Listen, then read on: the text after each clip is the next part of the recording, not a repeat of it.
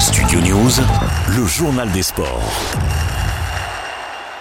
Jasper Philipsen est incontestablement le meilleur sprinter au monde actuellement sur le premier sprint massif du Tour de France. À l'occasion de la troisième étape, le coureur de la Alpecin de Queninck a dominé les débats à l'arrivée à Bayonne devant Phil Boos et Caleb Ewan, le premier français Brian Cocard, est lui dixième et n'a pas réellement participé à l'explication finale, tout comme Wout van Aert, légèrement bloqué dans les barrières. J'ajoute qu'il n'y a aucune incidence au classement. Adam Yates est toujours maillot jaune devant son coéquipier et leader Tadej Pogacar, tandis que le français Victor Lafay, victorieux sur la deuxième étape, conserve le maillot vert de de meilleur sprinter pour quelques points.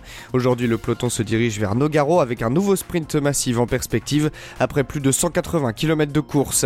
À Londres, Wimbledon a débuté hier. Sur les 12 Français engagés lors de cette première journée, Diane Paris a été la première à se qualifier pour le tour suivant pour sa deuxième participation à Londres. Caroline Garcia, tête d'affiche tricolore, a dominé l'américaine Cathy Volinet. 6-4, 6-3, ça passe aussi pour les favoris Gassuatek et Novak Djokovic. En revanche, Lucas Van Hache, Coco Goff et Félix Auger-Aliassime sont éliminés. Sébastien Loeb participera bien au Dakar 2025 avec l'écurie Dacia. Confirmation hier sur son compte Twitter. Le pilote français évoluera en catégorie T1+, avec une coéquipière, la pilote espagnole Cristina Gutiérrez. Elle était euh, déjà engagée aux côtés du français en extrême E, où le duo avait remporté le titre en 2022 avec l'équipe Vida Carbone. À 49 ans, Sébastien Loeb a déjà participé au Dakar à 7 reprises dans sa carrière pour 4 podiums.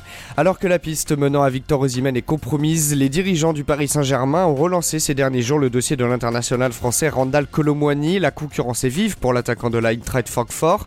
L'attaquant français qui avait brillé lors de la dernière Coupe du Monde aux côtés de Kylian Mbappé, notamment en finale, pourrait donc bien le retrouver dès l'année prochaine. Enfin du rugby, c'est avec un groupe incomplet que le Biarritz Olympique a repris l'entraînement ce lundi. Il manquait encore plusieurs éléments, dont les joueurs recrutés vendredi lors de la dernière journée de mercato, le centre anglais Jonathan Joseph et le demi de mêlée Rhys Webb n'était pas là, tout comme Mohamed Awas, selon nos confrères de l'équipe, l'ancien pilier de Montpellier, devrait arriver mercredi. Studio News, le journal des sports.